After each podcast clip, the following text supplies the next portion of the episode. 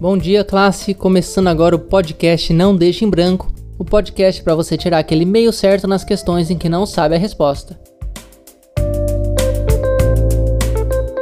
Aqui é o professor Daniel e hoje nossa aula é de história, apesar da história ainda nem ter sido inventada quando tudo isso aconteceu, porque a matéria de hoje é a pré-história. Os tempos pré-históricos, como o próprio nome diz, são os tempos quando ainda não tinha histórico, ou seja, ninguém registrava o que os outros faziam, cada um cuidava apenas da sua própria vida. Hoje em dia, nós olhamos para essa época sem histórico e tentamos adivinhar o que as pessoas faziam, nos metendo onde nunca fomos chamados, mas esse é o papel da história. Muitos alunos não entendem por que, mesmo com anos e anos de registros históricos, com tanta matéria para ser estudada dentro dessa área de conhecimento, a gente ainda precisa estudar a pré-história, como se só a história em si não fosse suficiente. A verdade é que quando o estudo da pré-história foi inserido dentro da história, nós não imaginávamos que teríamos tantas guerras e revoluções interessantes como tivemos. E por isso, hoje em dia, a disciplina está sobrecarregada e os historiadores não conseguem decidir quais eventos retirar da grade.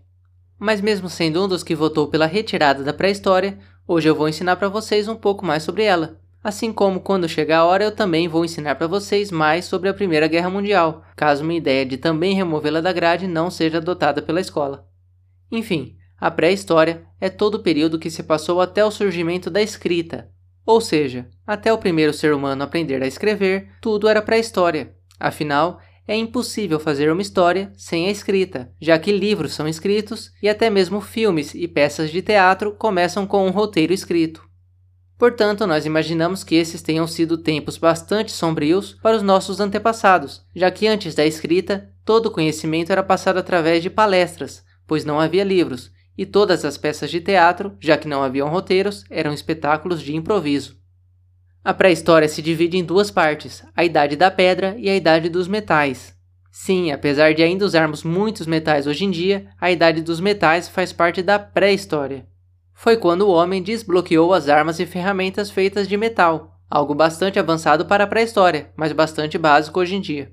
Em relação à Idade da Pedra, obviamente, foi quando os homens conseguiram suas primeiras ferramentas e armas, que eram feitas de pedra, assim como tudo que eles tinham em casa. Esse período foi bastante explorado e bem documentado em séries como Os Flintstones e Família Dinossauro. Além disso, a própria Idade da Pedra se divide em três partes: Paleolítico, Mesolítico e Neolítico, e a Idade do Metal se divide em Idade do Cobre, do Bronze e do Ferro. E depois disso, alguns historiadores diriam que atualmente estamos na Idade do Plástico, já que quase tudo que temos é feito desse material hoje em dia.